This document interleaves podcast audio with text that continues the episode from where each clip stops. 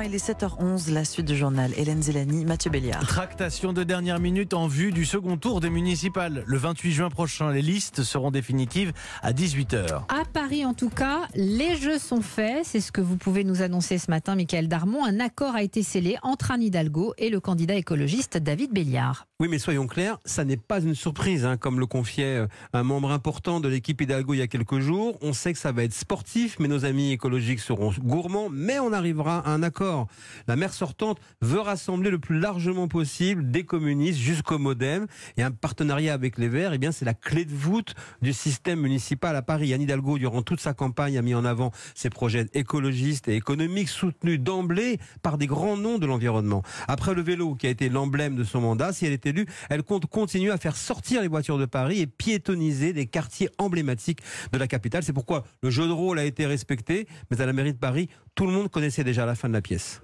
Votre fait politique, Michael Darmon, tous les jours dans la matinale d'Europe 1.